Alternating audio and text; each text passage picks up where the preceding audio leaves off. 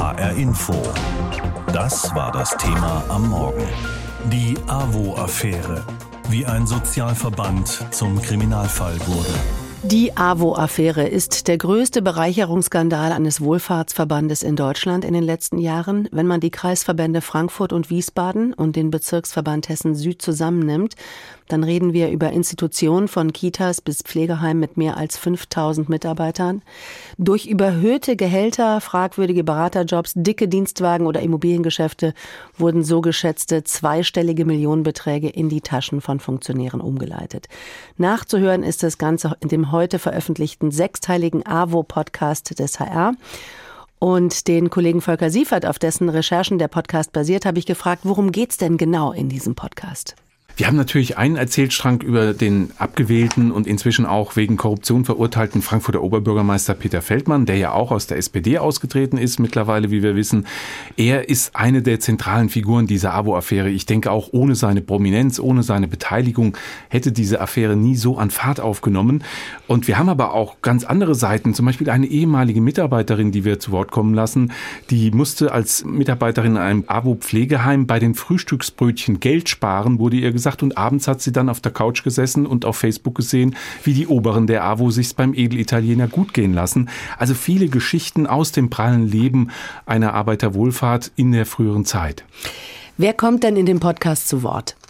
Das sind zum Beispiel die Abo-Verantwortlichen von früher, die bis heute eigentlich kein Schuldbewusstsein zeigen nach außen. Die meinen, das war alles okay, so wie es gelaufen ist. Wir haben aber auch die Aufräumer, nenne ich sie jetzt mal, die versuchen in dem Wohlfahrtsverband jetzt sozusagen wieder zu alten Regeln zurückzufinden und auch die Gemeinnützigkeit, die die Organisationen ja aberkannt bekommen haben, wegen dieser Vorgänge, um die Bereicherung wiederzubekommen. Wir sprechen mit Journalistinnen aus der Region, die auch an der AWO-Affäre mit recherchiert haben. Wir haben aber auch die sogenannten Maulwürfe, die irgendwann die Schnauze voll hatten, sage ich jetzt mal sehr drastisch, und gesagt haben, wir müssen das an die Öffentlichkeit Öffentlichkeit bringen, was da in diesem Laden alles an Missständen passiert. Ja, du warst ja an der Enthüllung dieses AWO-Skandals beteiligt. Wie war denn das für dich, als immer mehr Ungereimtheiten ans Licht kamen? Ja, die Abo-Affäre ist so weit verzweigt, dass es so eine richtige Dauergeschichte für mich wurde in den letzten drei Jahren. Da gibt man so viel Informationen auch, die man kaum verarbeiten kann. Zum Beispiel, wie Mitarbeiterinnen berichten, wie zwei Privatdetektive bei ihnen im Büro bei der AWO erschienen sind. Die sogenannten Knochenbrecher, die Druck aufgebaut haben, um undichte Stellen dingbar zu machen oder ausfindig zu machen im Namen der AWO. Solche Geschichten, die beschäftigen einen natürlich. Auf der anderen Seite ist es eine Goldader als Journalist, auf so viele Informationen zu stoßen. Ich bin ganz froh, froh, dass es jetzt in den sechs Folgen des AWO-Podcasts alles nochmal sozusagen zum Anklingen kommt und für mich damit die Geschichte auch journalistisch so ein bisschen einen Abschluss findet. Ich bin ein riesen Podcast-Fan. Was macht diesen Podcast so besonders? Es ist ein Podcast in der Erzählweise einer True Crime Story, vorgetragen von zwei Schauspielern, die das sehr gut sprachlich rüberbringen, mhm. auch so ein Gefühl dafür haben, wie man die Geschichte dramaturgisch aufbaut, damit man eben auch ständig einen Spannungsbogen hat und es bringt auch ein bisschen Einblick in das Allzumenschliche der Verlockung, sich einen Anschein zu geben, etwas Gutes zu wollen, für die Armen und Entrechteten in der Gesellschaft einzutreten, aber dabei zu vergessen, dass man eigentlich den eigenen Vorteil, die eigene Gier irgendwann immer stärker in den Vordergrund hat rücken lassen und damit eigentlich auch die eigenen Ideale des Arbeiterwohlfahrtsverbandes verraten hat. Diese Geschichte erzählen wir auch.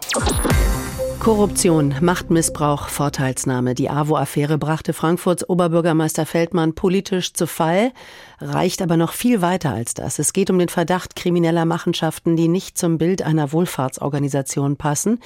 Während viele Mitarbeiter und Mitarbeiterinnen und Ehrenamtliche den Auftrag der AWO, Menschen zu helfen, tagtäglich umsetzen, scheint es so, als verfolgten einige Funktionäre der größten hessischen AWO-Verbände offenbar ein anderes Ziel, nämlich mit überhöhten Gehältern und Honoraren, dicken Dienstwagen und fragwürdigen Tochterfirmen sich die eigenen Taschen zu füllen.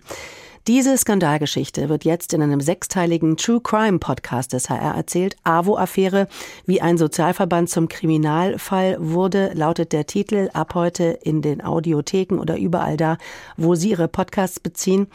Mehr Details jetzt von Wolfgang Hetfleisch. Es mag seltsam klingen, aber dass wir so viel darüber wissen, wie schamlos sich die AWO-Funktionäre bedient haben sollen, ist auch das Verdienst von Frankfurts ehemaligem Oberbürgermeister Peter Feldmann. Seine damalige Ehefrau hatte bei der AWO auffallend gut verdient. Das war nicht klug, denn der Gatte stand dem Verband nah.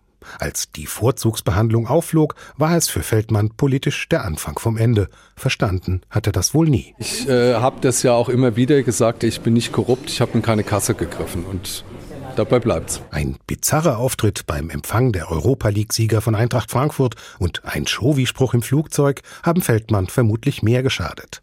Aber ohne seine Rolle im AWO-Skandal wäre der tiefe Fall des abgewählten und in erster Instanz wegen Vorteilsannahme verurteilten Oberbürgermeisters nicht vorstellbar. Regisseur und Autor Leon Hase hat den AWO-Podcast mitentwickelt. Er findet, der Fall Feldmann werde gern falsch rum erzählt. Was er beim Europapokal falsch gemacht hat, seine Kommentare im Flieger, seinen Sexismus, seine Fauxpas. Und ganz am Ende wird ganz klein erwähnt, warum er eigentlich vor Gericht steht. Und das ist uns wichtig gewesen, hervorzuheben, dass das eigentlich der Punkt ist, warum jemand nicht mehr in seinem Amt sein sollte. Von Feldmann führt die Spur zu den zentralen Figuren eines Netzwerks, das den gemeinnützigen Verband in Frankfurt und Wiesbaden viele Jahre lang beherrscht hat. Die AWO hat das Millionen gekostet. Aber selbst HR-Reporter Volker Siefert, der dem Treiben jahrelang hinterhergespürt und damit das Material für die sechs etwa halbstündigen Episoden geliefert hat, war sich erstmal nicht sicher. Ist das wirklich der Stoff, aus dem die Podcast-Träume sind? Sozialverband, Wohlfahrt, Verwaltung, Stadt, also eher so Gähn-Themen. Kann man damit eine gut erzählte Geschichte machen? Man kann. Vorausgesetzt, die Dramaturgie ist auf den Punkt und die Produktion professionell. Im Podcast zur AWO-Affäre übernehmen die Schauspielerin Annika Baumann und ihr Kollege Patrick Güldenberg die Führung. Profis, das ist Leon Hase wichtig. Dadurch, dass der Fall sehr komplex ist und wir über sehr viel sprechen, was nicht leicht sofort zu verstehen ist, ist es dann doch besser mit einer Person, die mit dramatischen Texten oder mit der Vermittlung von Texten umgehen kann. Im Studio gab es dann noch den Feinschliff. Also da habe ich den geschrieben, das ist eigentlich der. In Zeile 2, Take 29. In der. Mhm. Also und dann dieses entsprach damals ungefähr dem Gehalt einer ausgebildeten Erzieherin, kann ruhig so ein bisschen aufgeregter sein, dass das wirklich ein hohes Gehalt ist. Der Podcast ist eine Reise ins Innere der AWO-Affäre. In eine Welt, in der die moralischen Maßstäbe verrutscht sind, wo Skrupel nicht existieren und das Gemeinwohl beschworen wird, wenn der eigene Vorteil gemeint ist. Geschaffen hat dieses System ein Ehepaar, das die beiden Kreisverbände lange geführt hat. Trotz strafrechtlicher Ermittlungen sucht HR-Rechercheur Volker Siefert bei beiden bislang vergeblich nach Anzeichen von Reue. Sie sind überzeugt, dass Sie für die AWO was Gutes gemacht haben. Sie sagen, Sie sind Opfer einer von außen gesteuerten Kampagne oder einer Skandalisierung aber selber sehen sie sich nicht als das Problem an der Geschichte. Der Podcast zur AWO-Affäre ist vermutlich die unterhaltsamste Möglichkeit, sich ein fundiertes Urteil zu bilden. Sie kennen das bestimmt auch. Manchmal hört oder liest man was, das ist spannend oder skurril und dann fragt man sich, ist das aus einer Serie oder einem Film oder ist das wirklich passiert? In diesem Fall geht es unter anderem um eine Luxuskarosse mit 450 PS, um üppige Gehälter, ausgezahlt aus Geldern, die eigentlich für was ganz anderes vorgesehen waren. Und das alles sind Zutaten einer Story, die real ist, die sogenannte AWO-Affäre. Die Hauptrolle spielen der frühere Frankfurter Oberbürgermeister Feldmann und seine Frau. Es geht um Untreue, Betrug in Millionenhöhe. Unser Reporterteam ist schon lange dran an der Causa AWO. Sie haben den Fall überhaupt ins Rollen gebracht und aus der Recherche einen Podcast gemacht. AWO-Affäre, wie ein Sozialverband zum Kriminalfall wurde. Sechs Teile ab sofort überall da, wo es Podcasts gibt. Ich habe mit Ulrich Segner gesprochen. Er ist Experte für Gemeinnützigkeitsrecht und Professor an der European Business School in Wiesbaden. Ich habe ihn gefragt, ist die AWO so ein schwarzes Schaf gewesen oder gibt es anderswo in dem Sektor ähnliche Verfehlungen? Wenn man sich die Verfehlungen anschaut, die zur AWO hier in meinem Rheingebiet äh, bekannt geworden sind, wird man in der Tat sagen müssen, ja, ein schwarzes Schaf, was nicht heißen soll, dass die anderen Verbände alle weiße Schafe sind, um im Bild zu bleiben. Es hat in den letzten Jahren oder Jahrzehnten auch bei anderen Wohlfahrtsverbänden Skandale gegeben. Ich denke da an die Caritas-Trägergesellschaft in Trier. Es gab äh, Verbände im Deutschen Roten Kreuz. Also solche Fälle kommen vor. Allerdings sticht die Arbeiterwohlfahrt hier im Rhein-Main-Gebiet doch etwas heraus. Die AWO ist ja in weiten Teilen immer noch ein gemeinnütziger Verein, lebt vor allem vom Steuergeld und damit soll er eigentlich so Dinge wie seine Kitas unterhalten, sich um junge Leute kümmern, Kranke und Alte umsorgen. Ja, und stattdessen war die AWO in Frankfurt so eine Art Selbstbedienungsladen geworden, wo sich einige wenige die Taschen ganz schön voll gemacht haben. Gibt es vielleicht einen grundsätzlichen Webfehler im Wohlfahrtssystem? Ich würde nicht von grundsätzlichem Webfehler sprechen, aber man muss sehen, diese Verbände sind als Vereine organisiert. Das hat historische Gründe und der Verein ist die Rechtsform für solche Wohlfahrtsvereine, also überhaupt für den gemeinnützigen Sektor. Wir haben in Deutschland 600.000 Vereine, davon sind 90 Prozent äh, als gemeinnützig anerkannt. Das Vereinsrecht hat aber auch seine Tücken. Also der Vorteil des Vereinsrechts ist, es ist ungemein flexibel. Sie können von der sogenannten Satzungsautonomie Gebrauch machen und sich etwas überspitzt formulierend ihren Verein nach Belieben zuschneiden. Der Nachteil liegt aber darin, darin, dass sie nur sehr wenige zwingende Kontrollmechanismen haben. Und das hat sich hier auch bei der Arbeiterwohlfahrt äh, bei den einzelnen Verbänden im Rhein-Main-Gebiet nachteilig bemerkbar gemacht. Und diese Vereine, von denen Sie sprechen, gerade jetzt AWO und andere Hilfsverbände wie das Rote Kreuz oder die Caritas, sind ja von der Größe her schon ja Konzerne.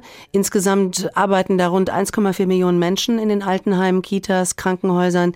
Sind AWO und Co. dafür ausgelegt von ihrer Struktur her? Nein, also ähm, es gibt ein interessantes Zitat zur Entstehungsgeschichte des bürgerlichen Gesetzbuchs. Das Vereinsrecht ist im bürgerlichen Gesetzbuch geregelt, in Kraft getreten am 1. Januar 1900. Und einer der damaligen Reichstagsabgeordneten hat den plastischen Satz gesagt, das Vereinsrecht des BGB ist das Recht der äh, Skat, Kegel, Sauf- und Rauchvereine. Was er damit sagen wollte, ist, das Vereinsrecht des BGB ist auf kleinere Vereine zugeschnitten, aber nicht auf Großorganisationen wie die Arbeiterwohlfahrt, Caritas, Deutsches Rotes Kreuz. Und das hat wiederum den Grund, den ich gerade genannt habe. Ähm, es gibt nur sehr, sehr wenige zwingende Kontrollmechanismen. Es ist also mit anderen Worten Sache der Verbände, für effiziente Kontrollmechanismen zu sorgen und die dann auch mit den geeigneten Personen zu besetzen. Und nach meinem Eindruck hat es bei den Verbänden hier in der Arbeiterwohlfahrt an beiden gefehlt. Bei den Wohlfahrtsverbänden geht es um richtig viel Geld und wir sprechen da vor allem äh, von Steuergeld. 90 Prozent der Einnahmen von Caritas und den anderen kommt eben vom Staat. Wird da eigentlich gut genug kontrolliert, wer wofür das Geld ausgibt und wird auch nachgehalten, dass eben nichts verschwendet wird? Ich meine, nein. Wir haben im Wohlfahrtssektor im Besonderen, aber überhaupt im äh, Recht der Großvereine nach wie vor Transparenz- und Kontrolldefizite. Ich will damit nicht behaupten, dass in Einzelfällen nicht genau hingeschaut wird. Also vor allem die öffentliche Hand, äh, wenn sie diese Verbände unterstützt, äh, schaut da schon genauer hin. Aber das ändert nichts an einem ganz grundsätzlichen Problem. Ähm, es gibt nach wie vor keine zwingenden Transparenzpflichten, die auf diese Vereine und Verbände wirklich zugeschnitten sind. Die Rechtswissenschaft hat das zwar immer wieder gefordert, die Debatte ist nicht wirklich neu, aber der Gesetzgeber hat hier nicht wirklich äh, nachgeholfen in den letzten Jahren. Also es wäre an der Zeit, oder nicht? Äh, die Politik sollte hier doch härter durchgreifen, oder? Der Deutsche Juristentag äh, vor einigen Jahren hat sich dafür ausgesprochen, für Großvereine, und nur darüber reden wir jetzt, für Großvereine spezifische Rechnungslegungs- und Offenlegungsvorschriften zu schaffen. Leider aber hat der Gesetzgeber diese Empfehlung bis heute nicht umgesetzt. Wäre denn so eine Affäre wie der AWO-Skandal heute auch wieder in diesem Umfang möglich oder hat man inzwischen die richtigen oder einige Lehren gezogen? Da hat sich schon in den letzten Jahren einiges getan. Ganz vermeiden, ganz verhindern lassen sich solche Skandale natürlich nicht. Äh, sie brauchen nur in Anführungszeichen die richtigen Leute mit einer gewissen, naja, nennen wir es mal kriminellen Energie. Ganz ausschließen lässt sich das nicht. Die AWO-Affäre, das ist der größte Bereicherungsskandal eines Wohlfahrtsverbandes in Deutschland in den letzten Jahren. Wenn man die Kreisverbände Frankfurt und Wiesbaden und den Bezirksverband Hessen Süd zusammennimmt, dann reden wir über Institutionen von Kitas bis Pflegeheimen mit mehr als 5000 Beschäftigten. Dort sollen durch überhöhte Gehälter, fragwürdige Berater und Minijobs, dicke Dienstwagen oder Immobiliengeschäfte zweistellige Millionenbeträge aus den gemeinnützigen Vereinen in die Taschen von Funktionären umgeleitet worden sein. Nachzuhören hören ist das alles in dem heute veröffentlichten sechsteiligen AWO-Podcast. Welche Folgen hatte die Enthüllung von Misswirtschaft und Vetternwirtschaft seit 2019? Volker Siefert hat nachgefragt. Bereits drei Jahre vor Hessen nahm in Mecklenburg-Vorpommern die dortige AWO-Affäre ihren Lauf. Der Landesrechnungshof hatte 2016 die Wohlfahrtsverbände hart geprüft und war auf finanzielle Ungereimtheiten gestoßen. Im Zuge der Affäre kam beispielsweise heraus, dass der Geschäftsführer des kleinen AWO-Kreisverbandes Müritz, wie ein Gericht später feststellte, dem Verein mit seinem überhöhten Gehalt einen Schaden von einer Million Euro verursacht hatte. Mit in die Affäre reingezogen wurde die Landesregierung von Ministerpräsidentin Manuela Schwesig wegen der engen Verbindungen der AWO-Akteure zur SPD. Sozialministerin Stefanie Drese, SPD, versprach als Konsequenz mehr Transparenz. In einer Transparenzdatenbank sollen all diejenigen, die Landesmittel ab 25.000 Euro bekommen, verpflichtet sein, über ihre Werte, über ihre ähm, Arbeitsweisen, über die Anzahl von Mitarbeitern darüber offenlegen. Die Wohlfahrtsverbände müssen seither in Mecklenburg-Vorpommern ihre Kerndaten in der Datenbank veröffentlichen. Zuwendungen von Kommunen und dem Land müssen sie verpflichtend angeben. Nicht verpflichtet sind sie allerdings, personenbezogene Daten wie die Gehälter ihrer Geschäftsführer anzugeben. Deswegen lassen sich dort auch keine Angaben zu Vergütungen finden. Doch immerhin, ein Stück weit müssen sich die Wohlfahrtsverbände in die Karten schauen lassen. Auch in Hessen plant die Landesregierung eine entsprechende Transparenzdatenbank. Das hessische Sozialministerium erklärt auf HR-Anfrage Kernelement der öffentlich zugänglichen Datenbank soll sein, dass darin die im Bereich soziale Arbeit tätigen und öffentliche Zuwendungen erhaltenden Institutionen selbst Informationen zu ihren Organisations- und Finanzierungsstrukturen und Aktivitäten einpflegen können. Es soll eine öffentliche Datenbank geben, mehr will der grüne Minister Kai Klose dreieinhalb Jahre nach Beginn der AWO-Affäre noch nicht mitteilen. Und was können die Landesrechnungshöfe tun? Sie sind dafür da, die korrekte Verwendung von Steuergeldern zu prüfen. In Mecklenburg-Vorpommern hatten die staatlichen Prüfer die AWO-Affäre ins Rollen gebracht. In Hessen fehlen hierfür noch die Voraussetzungen, sagt Walter Wallmann. Er ist der Präsident des Hessischen Rechnungshofes. Öffentliche Mittel brauchen öffentliche Kontrolle. Das ist eine alte Rechnungshofsforderung schon seit Jahren. Ich glaube, wir müssen sehen, dass wir in einem ersten Schritt zunächst einmal die Prüfungsrechte und zwar unzweideutig eingeräumt bekommen. Hier sind vor allem gefragt, sowohl die Kommunen, da wo es um kommunale Beteiligung oder eben um kommunale Zuwendungen geht, aber natürlich auf Landesebene auch der Gesetzgeber. Bei der Kontrolle der Wohlfahrtsverbände bleibt noch eine Menge zu tun und auch die strafrechtliche Aufarbeitung braucht Zeit. Der Geschäftsführer der AWO Müritz wurde 2021 zu einer Haftstrafe von drei Jahren verurteilt. Bislang musste er sie nicht antreten. Er hat gegen das Urteil Beschwerde beim Bundesverfassungsgericht eingelegt. Und in Hessen ist noch kein großer Betrugsfall der AWO-Affäre vor einem Strafgericht gelandet. HR Info das Thema. Wer es hört, hat mehr zu sagen.